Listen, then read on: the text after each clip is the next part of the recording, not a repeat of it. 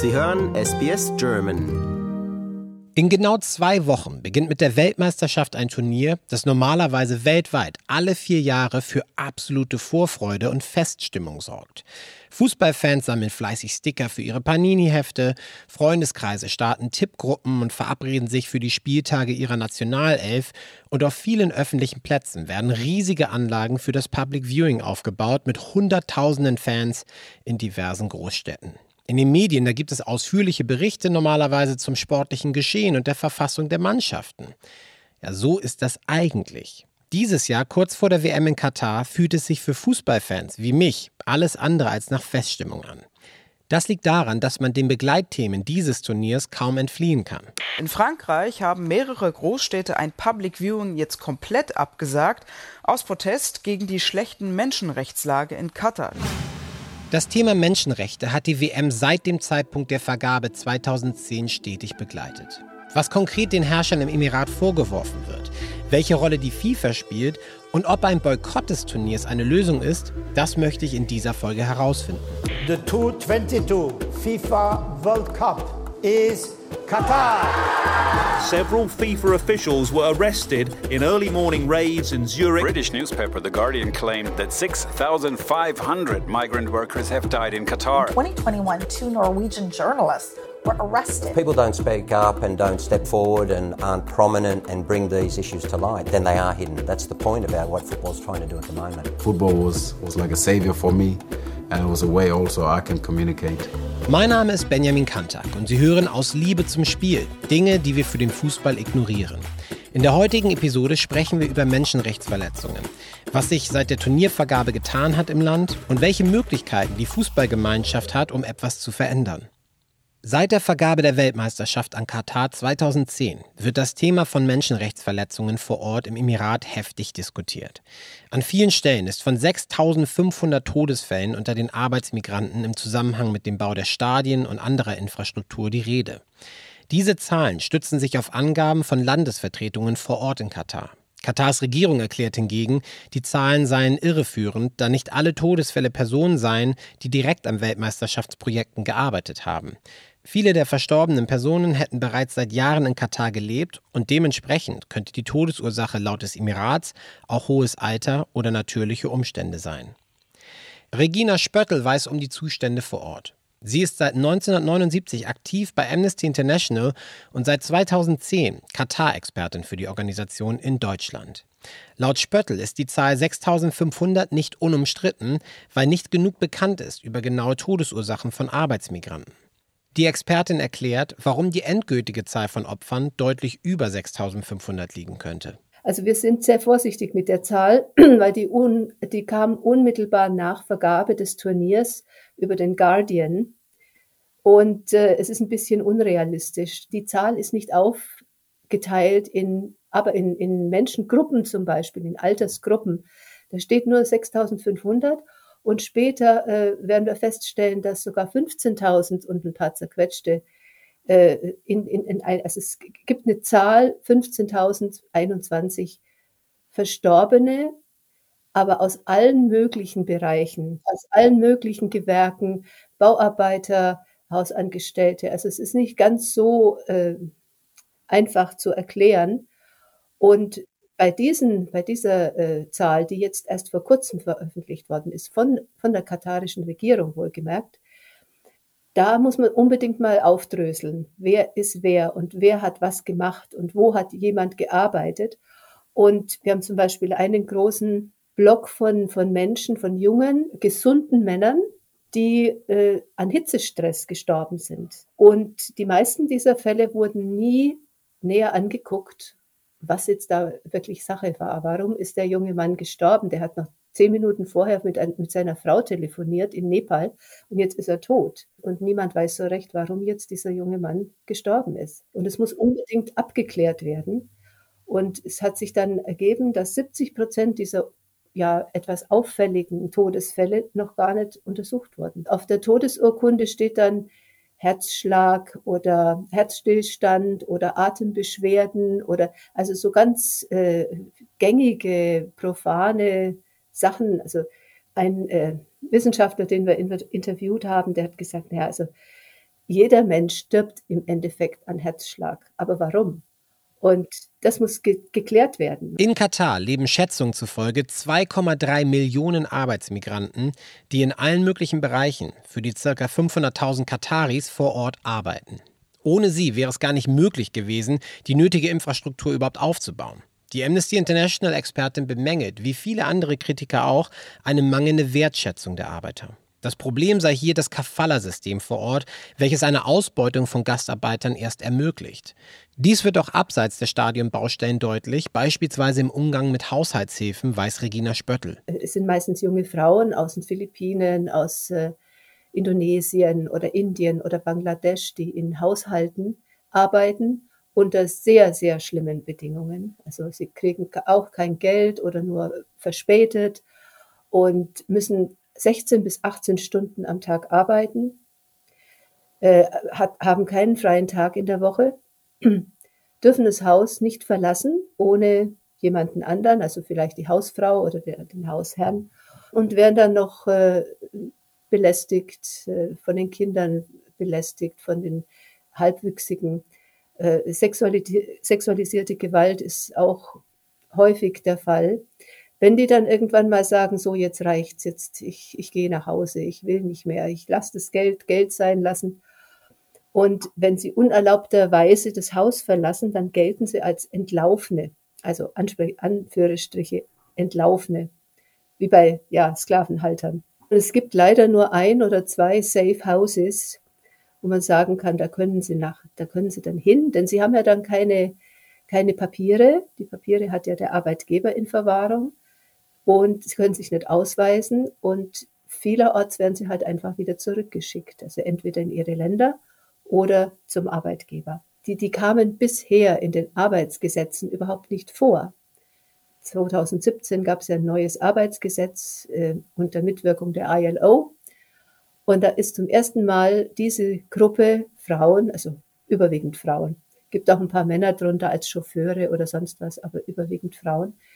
Und äh, da hat keiner was äh, damit zu, äh, zu tun haben wollen, denn ja, das müssen die mit ihren Arbeitgebern selber aushandeln, hieß es da immer. Und erst dieses Gesetz von 2017 war dann, wurde dann so verfasst, dass die, diese Frauen auch Schutz bekamen und sogar äh, einen freien Tag pro Woche, äh, Jahresurlaub, damit sie nach Hause fliegen konnten zu ihren eigenen Familien und äh, nur das, die Krux war halt wieder, es wird nicht umgesetzt. Das Gesetz ist da auf der äh, Ebene, auf der schriftlichen Ebene.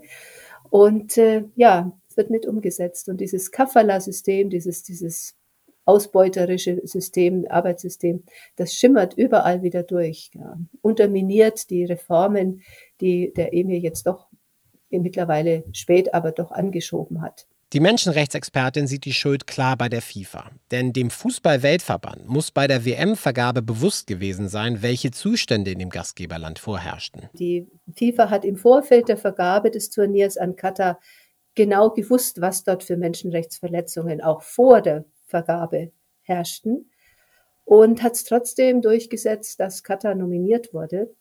Und man muss sich das mal vor Augen führen, die Bewerbung Katars da kamen äh, Begriffe wie Arbeiter oder Arbeitnehmer und, gar, und schon gar nicht Menschenrechte gar nicht erst vor. Und die äh, Zuschauer, Gesundheitsrisiken wegen der extremen Hitze für, in Katar, die wurden zwar für Spieler, Zuschauer, Offizielle und die FIFA-Familie, was immer das war oder ist, diskutiert. Die Risiken der im Freien arbeitenden Arbeitsmigranten wurden nicht mal erwähnt. Also da das muss man sich so als, als Hintergrundrauschen mal merken, wie wenig Wertschätzung die Menschen, die dann gekommen sind, um dieses Turnier aufzubauen und am Laufenden zu halten, wie wenig Wertschätzung die bekommen und wie hart die arbeiten müssen und dann abends müssen sie in Massenquartiere zurück, denn in den Städten sind sie auch nicht gern gesehen. Doch nicht nur im Weltfußball sorgt das Thema Katar für Unruhe. Auf Vereinsebene sorgt das Thema der Menschenrechtsverletzungen beim FC Bayern München zwischen Teilen der Mitglieder und der Vereinsführung für viel Streit. Konkret geht es um das Millionensponsoring des Emirats im Verein. Bei der Hauptversammlung des Vereins 2021 kam es bereits zu chaotischen Szenen und auf dem Weg zur WM nimmt die Kritik und der Austausch nicht ab. Helen Breit ist die erste Vorsitzende des Vereins Unsere Kurve e.V. Der eingetragene Verein, der kann quasi als Dachverband verstanden werden, in dem sich 21 Fanorganisationen von der Bundesliga bis zur Regionalliga zusammengeschlossen haben. Helen glaubt, dass die Vereinsführung beim FC Bayern München die Situation komplett unterschätzt hat. Ich glaube, wichtig ist, dass es, ähm, es sind Fans, aber es sind eben auch die Mitglieder. Das heißt, es sind die, die bestimmen, wer eigentlich da vorne in der Führung sitzt, ähm, die ähm, diese Kritik üben. Und ich glaube, ganz lange wurden die unterschätzt und es wurde gesagt, ah, Ultragruppen oder auch ähm, aktive Fans, die sozusagen noch ähm, sich nicht als Ultra verstehen, aber, aber da in den Kreisen mit dazugehören. Das sind so wenige, das sind so ein paar Hansele, äh, von denen, da müssen wir irgendwie nicht drauf hören, weil die übertreiben es halt und die stellen wir ein bisschen ruhig und aber das ist nicht mehrheitsfähig. Der mehrheitsfähige Durchschnittsfußballfan will einfach Fußball gucken, ein Bier trinken und dann ist, und dann ist eigentlich auch schon gut. So, das ist, glaube ich, die Haltung der Führungsriege beim FC Bayern, aber auch bei anderen. Ähm, und dann ähm, haben sie gemerkt, oh, ähm, unsere Positionen von aktiven Fußballfans sind ja anschlussfähig. Und ähm, Gesellschaft verändert sich. Und wenn junge, junge Leute, sagen wir mal bis äh, Anfang 40 oder, oder Ende 30, ähm, haben ein anderes Werteverständnis als andere Menschen. Und ich glaube, sie haben es einfach verpasst, ganz ehrlich. Sie haben verpasst, dass sich ähm, Gesellschaft verändert und dass Menschen vielleicht andere Ansprüche an den Fußball haben und dass es eben nicht mehr reicht, einen angemessenen Bierpreis oder auch nicht, in München ist der auch nicht angemessen, äh, zu machen und äh, ein bisschen Fußball zu liefern und ein paar Stars zu bringen. Also, sondern es braucht halt mehr. Ich glaube, sie haben es massiv unterschätzt und es ist anschlussfähig. Und man, bei dem Stream in der Mitgliederversammlung hat man gesehen, wie viele Menschen sich dort dahinter stellen, sagen, nee, nee, Moment mal, so ein paar Grundwerte, äh, die möchte, die erwarte ich auch vom FC Bayern. Und das ist ziemlich ähm, großartig, ähm, wie es sich verändert. Aber jetzt muss es sich auch noch in der Führungsebene ähm, verändern. Und dafür brauchen wir noch mehr Menschen und die müssen alle zum Wählen gehen, das wie in der Politik, ähm, und bereit sein, andere Menschen da vorne reinzusetzen. Die Verantwortlichen des FC Bayern München hingegen verweisen darauf, dass durch die Geschäftsbeziehung zu Katar Veränderungen vor Ort mit angestoßen worden seien. Der angesehene Journalist und Buchautor Dietrich Schulze-Marmeling schreibt seit Jahren Artikel und Bücher zu relevanten Themen im Fußball und ist einer der Initiatoren der Aktion Boykott Katar 2022. Er widerspricht der Behauptung der Verantwortlichen beim FC Bayern München und erklärt, warum ausgerechnet Deutschlands internationaler Vorzeigeverein so stark in die Kritik geraten ist. Ja, der FC Bayern ist äh, insofern eine Besonderheit, dass es äh, dass hier wirklich eine Verbindung mit Katar existiert und deswegen auch ähm, äh, die Fans schon sehr frühzeitig das problematisiert haben mit Katar. Also das ist also das, das erste Stadion in Deutschland, wo äh, Fans sich äh, bezüglich der WM in Katar äußerten, äh, beziehungsweise überhaupt äh, bezü äh, zur Beziehung ihres Clubs zum, zu Katar, weil bei, bei anderen Clubs das in dieser Form zumindest nicht vorliegt, diese Beziehung dort. Und äh, bei uns sind ja die Vereine noch nicht so organisiert wie in, in England. Also wir sind noch Mitgliedervereine, ähm, also formal zumindest äh, demokratisch organisierte Vereine. Und äh, ich glaube, dass die Vereine im FC Bayern das völlig unterschätzt haben, wie sehr das ein Teil ihrer Fans nervt und wie sehr diese Fans auch sie damit nerven äh, können. Ähm, die, äh, jetzt tut ja die Vereinsführung so ein bisschen so, oder vor allem in Form ihres Ehrenpräsidenten äh, Uli Hoeneß, ähm, als habe der FC Bayern irgendwelche Veränderungen in Katar bewirkt. Also das, was man an positiven Reformen, an Bewegungen in Katar registrieren kann, vieles ja auch nicht, geht ja nicht irgendwie auf Initiative des FC Bayern oder äh, der FIFA zurück, sondern dass Fans des FC Bayern auf ihren Club Druck ausgeübt haben, sorry Leute, sprecht dieses Thema bitte vor Ort an und umgekehrt die FIFA auch unter Druck geraten. Die FIFA hat ja äh, lange Zeit äh, das Thema Menschenrechte in Katar, die Situation der Arbeitsmigranten etc. nicht die, die Bohne interessiert. Aber das ist so eine Möglichkeit, die wir in Deutschland auch haben, aufgrund dieser anderen Vereinsstruktur gegenüber England. In England sieht das eben halt anders aus, da waren diese Vereine immer äh, Unternehmen. Und ähm, da sind die Fans des FC Bayern sicherlich so jetzt, äh, was die Vereinslandschaft anbelangt, äh, die Speerspitze. Das Thema Sponsoring ist ein Problem, was nicht nur den deutschen Vereinsfußball betrifft, sondern Strukturen in ganz Europa, weiß Schulze Marmeling. Äh, das, das Problem des europäischen Fußballs ist das europäische Spitzenfußballs, ist, dass er sich ja in Abhängigkeit dieser Gelder begeben hat. Äh, das betrifft ja nicht nur FC Bayern, das betrifft auch die UEFA. Ähm, wir haben diese State-owned Clubs, äh, die eben alle aus der Region gesponsert werden, mit Newcastle United, Vereinigte Arabische, ähm, äh, Manchester City und Abu Dhabi, ähm, beziehungsweise Vereinigte Arabische Emirate und Paris Saint-Germain und Katar. und dass der Vereinsfußball da reflektiert, etwas reflektiert, was in der FIFA sich schon seit einigen Jahren abzeichnet, dass sich eben das, äh, das, das, das Zentrum ähm, zumindest der finanziellen Macht äh, aus Europa wegverlagert äh, in diese Golfregion. Im deutschen Vereinsfußballer können Mitglieder derzeit noch Einfluss nehmen und den Diskurs mitbestimmen. Im Weltfußball scheint dies eine wirkliche Herkulesaufgabe zu sein aufgrund der Strukturen der FIFA und deshalb schwer umsetzbar. Dies hat Schulze Marmeling und andere Mitstreiter dazu veranlasst, als Reaktion auf die Weltmeisterschaft in Katar zu einem Boykott aufzurufen. Ich will mal anfangen mit, wie wir angefangen haben. Das war ja im Herbst 2020 ähm, war eine Initiative von Bernd Bayer und mir und äh, der, ja, die Stimmung war einfach die, du, wir müssen jetzt mal irgendwie was machen und irgendwas ist jetzt eine rote Linie überschritten und ähm, wir müssen, ja, wir müssen da jetzt auch äh, politisch auf die Bühne gehen. Also die ganzen Jahre vor, nach 2010 hatte man immer nur gehört, er geht gar nicht, ähm, unmöglich, ähm, aber vielleicht wird das äh, im Fall revidiert die, die, die FIFA ja doch nochmal ihre Entscheidung, ähm, vielleicht kann der, die US-Justiz äh, da noch was machen ähm, und so weiter und so fort. Und äh, also äh, uns ging es auch nie nur um die Situation in Katar, also Autokratie etc., sondern äh, uns ging es auch um die Vergabepraxis. Äh, und ich rede jetzt mal ja nicht über Korruption, sondern über die Gründe, warum Katar dieses Turnier bekommen hat. Eben weil Katar die FIFA oder die Entscheider dort mit Geld zugeschmissen hat, äh, weil Katar aufgrund seines extremen Reichtums äh, keine Probleme hat, dieses Ding durchzuzocken und die autokratischen Strukturen äh, und die besondere Struktur dieses Landes. Ich habe da 300 bis 400.000 alimentierte Staatsbürger und auf der anderen Seite äh, eben zwei, über zwei Millionen äh, Arbeitsmigranten, Arbeitsmigrantinnen, die ich de facto nicht sehe, die ausgeschlossen sind vom gesellschaftlichen Leben. Ähm, ja, so ein Ideal war, für so ein Turnier auszurichten, also für die FIFA. Und das äh, wollten wir nicht akzeptieren. Ähm, deswegen ist lautet auch der Untertitel unseres Buches, ähm, warum äh, wir die FIFA müssen. Und wir haben das Boykott Katar immer bewusst um die, um die auch um ähm, das Jahr der WM 2022 äh, ergänzt, um deutlich zu machen, uns geht es nicht prinzipiell um Katar, darum Katar zu boykottieren, sondern es geht um ein ganz bestimmtes Event, äh, was wir boykottieren wollen.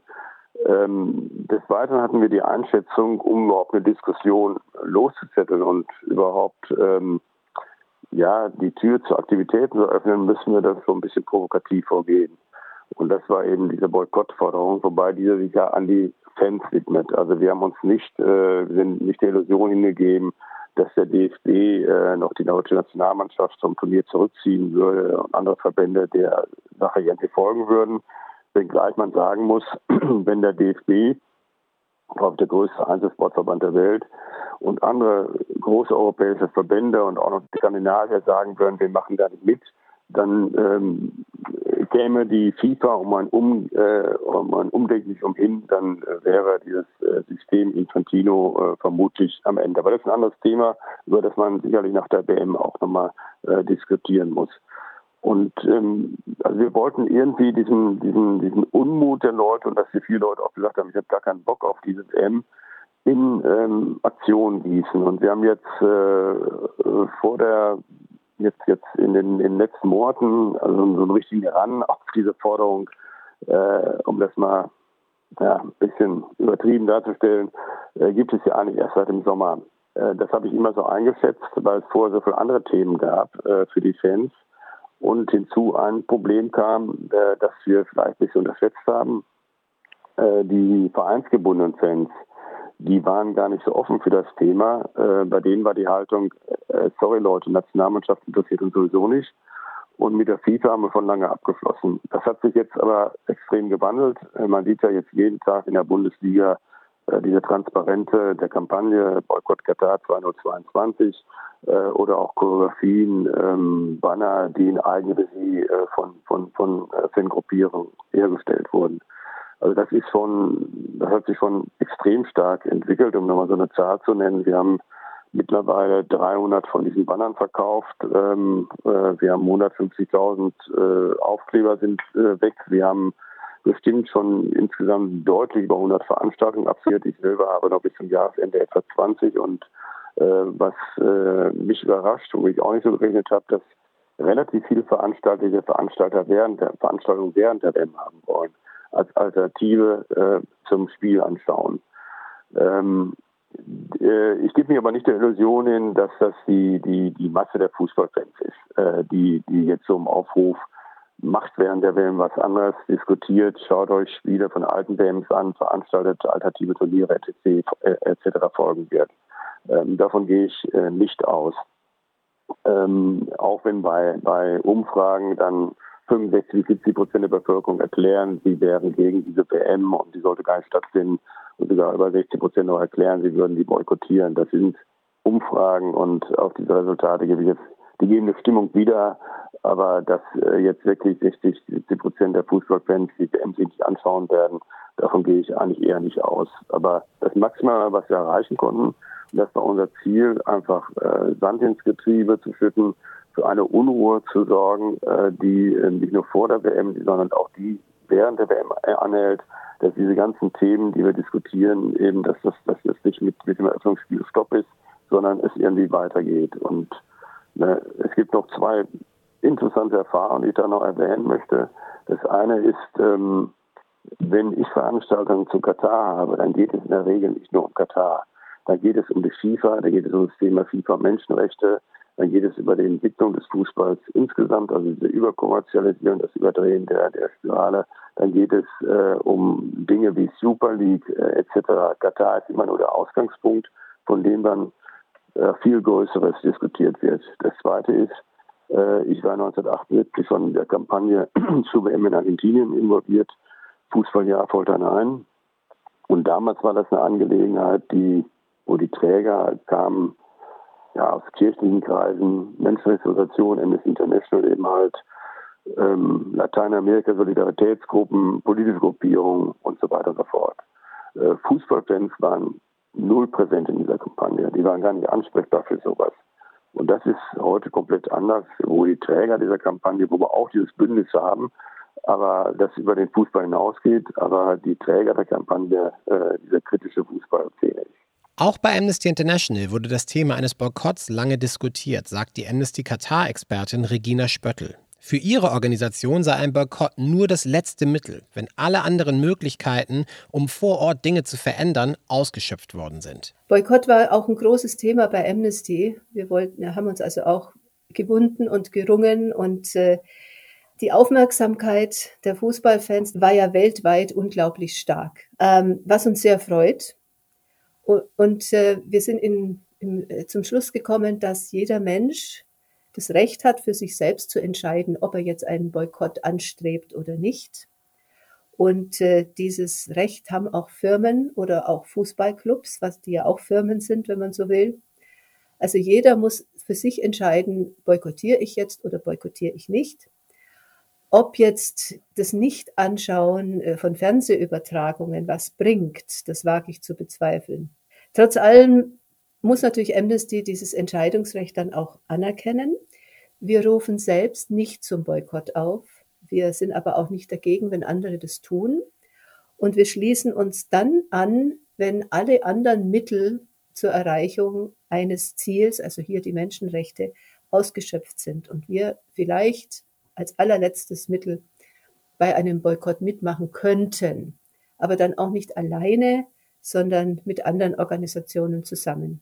Auch SBS WM-Analyst Craig Foster hatte mit dem Gedanken gespielt, diese WM zu boykottieren. Foster arbeitet seit dem Ende seiner Fußballkarriere als Menschenrechtsaktivist.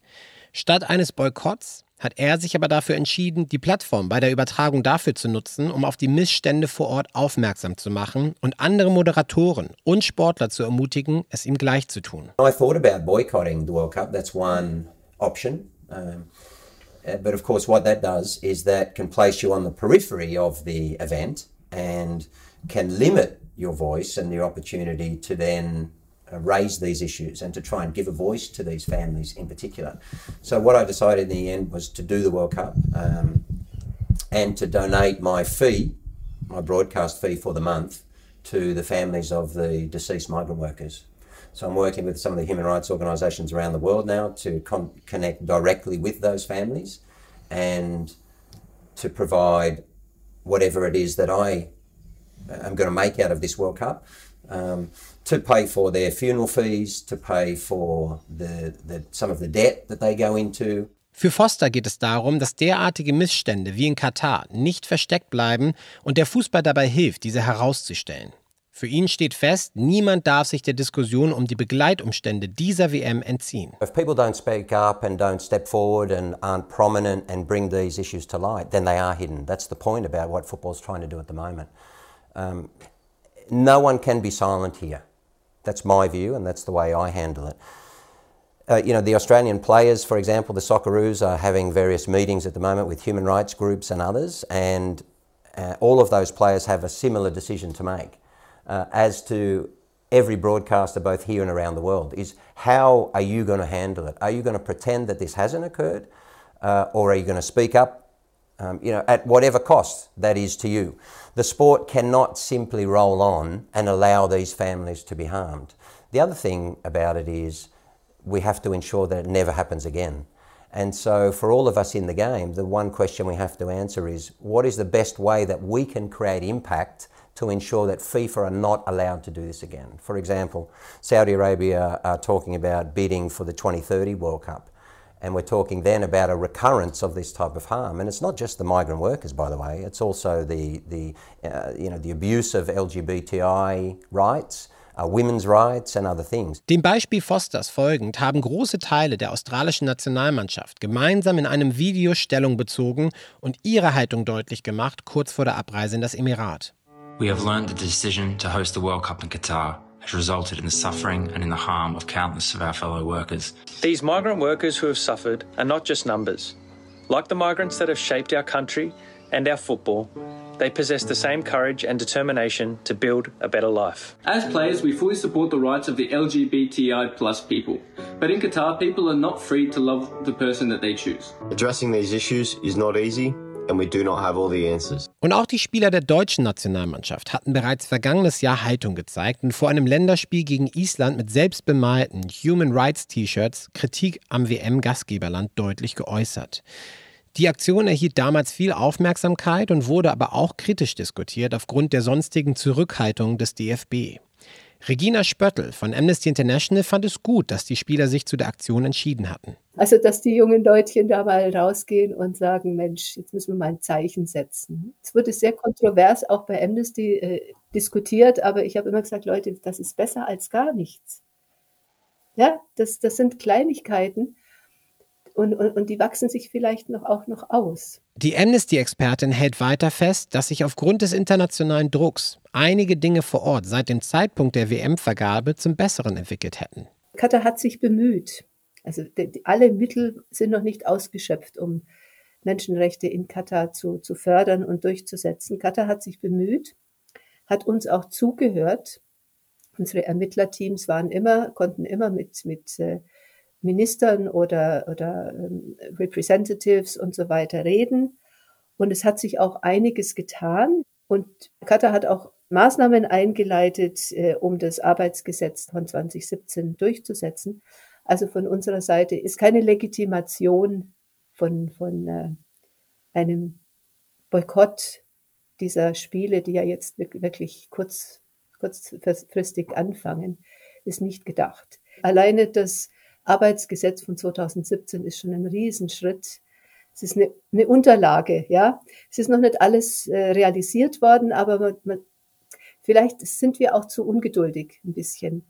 Ja, in der arabischen Welt, also ich habe ganz lange in der arabischen Welt gelebt und äh, es geht ein bisschen Schritt für Schritt und vielleicht ist es gar nicht mal so schlecht. Und wir bleiben natürlich dran. Also wir verfolgen die, die, äh, wir werden also nicht nur bis zum bis zum Anpfiff jetzt so richtig äh, nochmal fünf Interviews am Tag geben und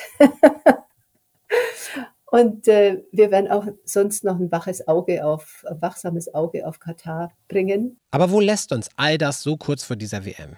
Es gibt nicht die eine Lösung zum Umgang mit dieser Weltmeisterschaft. Am Ende werden wir individuell entscheiden müssen, ob wir die Spiele gucken werden oder nicht. Eines ist meiner Meinung nach allerdings sicher. Ein Fußballfest, wie einige vergangene Turniere es waren, wird es nicht werden. Denn die Begleitumstände schweben einfach wie ein Damoklesschwert über dieser WM. Doch trotz der anhaltenden Diskussion wird der Ball rollen und damit gibt es auch Anlass, auf das sportliche Geschehen zu schauen. Ich spreche unter anderem mit Fußballtrainer Michael Krüger über Underdogs und Favoriten auf den Titel und darüber, wie überhaupt die Chancen der deutschen Mannschaft dieses Jahr einzuschätzen sind. Außerdem geht es generell um die Frage, wie dafür gesorgt werden könnte, dass ein solches Turnier nicht ein weiteres Mal stattfinden wird und wie dem Spiel Fußball allgemein geholfen werden könnte. Mein Name ist Benjamin Kantak und wir hören uns wieder mit der vierten und letzten Episode. Aus Liebe zum Spiel finden Sie auf sbs.com/german in der SBS Radio App und überall, wo es Podcasts gibt.